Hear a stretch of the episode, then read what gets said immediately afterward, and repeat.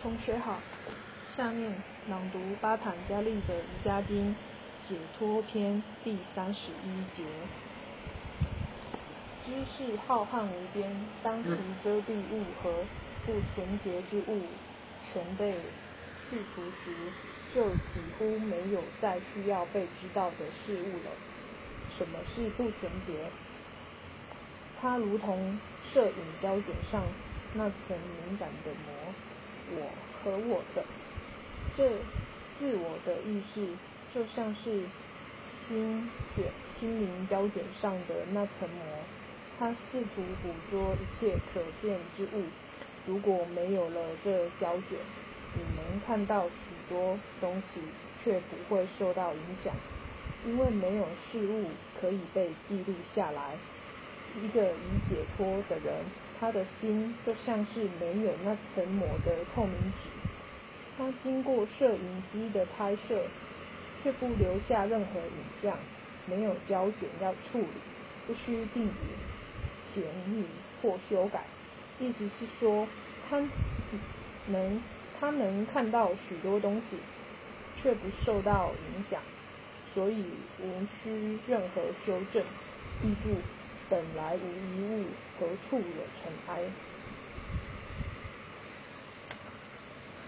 三十二节。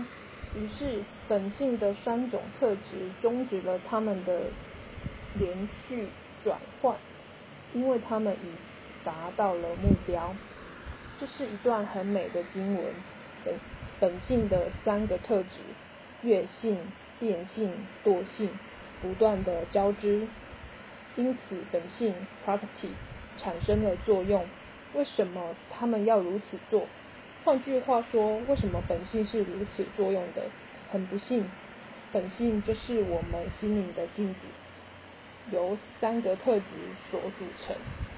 所以，心灵的显现并非都是一样的。它就好像一种能引起幻觉的镜子，偶尔它是正直的。但大部分时间都是恍惚的。如果你站在镜子前，看到自己时常出现变化，看到自己时常出现变化，你也将时常忘记真相，因为你把它看得如此珍贵。在镜子中，丑相也会时常出现，你将误解看成。你将误解看到的丑相，而说：“啊，我好难看，我好不快乐，我好。”其实你处在幻觉中，所以本性的责任就是用各种方法来折磨你的灵魂，直到它被打击够了为止。然后在某一点，灵魂说：“不，我不能再受他们的影响了，我要离开他们。”当你有这个意识的时，当你有这个意识时，灵魂就放弃这个世界了。我不再在意你了，因为我一在意你，你就让我处于麻烦之中，让我不得安宁。而你让我有一点快乐，但大部分时间里，我都是不快乐的。这叫做三雅沙，三雅沙。立即放弃，我不要。为什么许多人来找我谈话？因为他们不想去夜总会，不想去迈阿密海边，不想去拉斯维加斯。主要原因就是他们不喜欢那里发生的事。为什么？他们已经觉得够了。就像前一段经文所说，当灵魂离开了那些世俗享乐，他们就不会再被污染了。然后本性会怎么样？举个例子，举个类似的例子，想象一个母亲和一群小孩，小孩们跑出去玩耍，全都弄得脏兮兮的。当他们回家时，满身尘垢，母亲带他们来到浴室，打开一两里的水龙头，准备为他们清洗干净。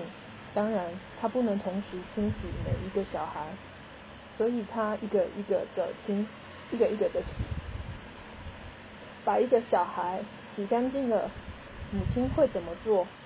她把他抱出来擦干，然后说到床上去吧。他会这样就停止工作吗？不会的，浴缸里还有好几个小孩等着清洗。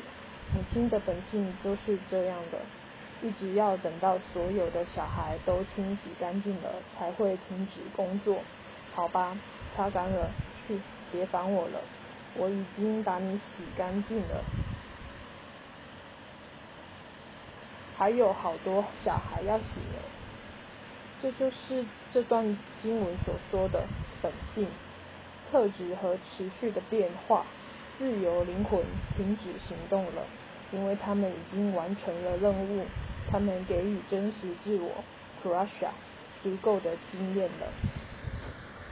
第三十三节，前面所谈的连续、一直不间断的瞬间，他们能在转换终止时被认知。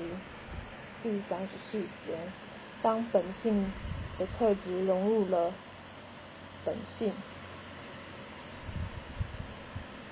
不再需要来服务真实自我，他已安住在自己纯洁的本性里，于是达到了解脱的最高境界。巴坦加利并不是说本性特质 gamma 和本性 property。真的有所不同，而是当本性特质没有单独出现的时候，我们用本性这个名词。当本性特质显现时，本性对真实自我发生作用。一旦作其作用消失，本性特质就从真实自我中撤回他的行动，或者用另一种解释来说，纯意识是。纯意识的力量，就是在他自己纯洁的本性里，以及本性特质撤离，完成了他的工作。因为真实自我已完全被净化，不再到处乱跑了。因为他了解，他就是那快乐的人性化身。现在，如果我们回到这部经典的最开始，三摩地篇的第二节。约束心灵的变化就是瑜伽。第三节，于是真实自我安住在自己纯洁的本性里。其实，瑜伽经的所有四篇都在解释这两节。所要练习的就是约束心灵变化，找到真实，找到自己真实的本性，就是那样的经验。这就是为什么。在这部经典的最后一节又谈到它，你就安住在自己真实的本体里，本体内，你已经玩过游戏了，已经获得所有的经验了，所以你可以休息了。休息，巴坦加利的意思是指真实的你可以休息了，但你的身体和心灵仍然在工作，并不是你的身体和心灵需要休息。他们必须工作，他们必须继续工作，那是他们被创造出来的目的。根据普拉拉布达 （Pralada Buddha） 造成你出生的动力，一个动力被创造出来的，一个动力被创造出来是有目的地的。一个动力被创造出来是有目的的，就像轮子被创造出来是为了滚动。你早先时推动了一把，身体和心灵现在所要面对的，就像普拉拉布达，当你达到达解脱的境界时，推动的手已经拿开，但轮子不会立即停下来。它会继续转动，直到动力消失为止。当动力还在时，你只是休息，同时观看所发生的事，像个证人一样，就像老祖父看着孙子，但不会受他们的影响。在某个，在某种感觉上，你是注视者；在另一种感觉上，你是行动者。全看你如何定位自己。在现实里，你是注视者；如果你错过了，你就是你就是行动者。当你变成行动者，你得为你的行动负责。当你是注视者，你不需要为你的行动负责，因为你并没有行动。所以，要么是行动与负责，要么就是放任你的身体和心灵去行动。当个完全自由的注视者，如果身体和心灵做错事了，他们得经历一些痛苦，如我的心把我的手指放进火里，我注视着，我的心把我的手指放进火里，但由于我只是注视着，却没有采取任何行动，我的手指就会被烧伤，心灵就会感到痛苦。当心哭泣，我受伤了，我必须一直看着他，手指受伤了，心则是疼痛的。瑜伽修行人通常是为别人而行动，他们不会受到影响，不论结果如何，都是别人的事。卡玛瑜伽，无我的服务，没有任何人的期盼，这是由心灵来完成的。事实上，所有的瑜伽练习都是以心来练习，而非真实的你。这就是为什么我们很少谈到真实的你。你可以不管真实的你，而是那个形象，你或是真实，你或是自我的形象，才需要瑜伽。也也是为了自我意识，才会教你。如果你希望安静与快乐，为别人做事吧。这真实自我是不需要经文的。整个练习都是为着本位的自我，或是更低层的自自己，个别的自己。所以，让这个低层的自己，本位的自我，或是心灵，从自我中心利己行为里释放出来。那么，他也可以安息在平静里，反映出自己心灵不需要一直去运作。即使在运作，他也可以保持祥和与快乐。那么，他就不会成为一个负担。当瑜伽修行人在做事的时候，他是很享受的，就像是演出演一出戏。或玩一个游戏，经文上所谈到的自己，只是为了智能上的了解，但自我意识真实的一面是很简单的。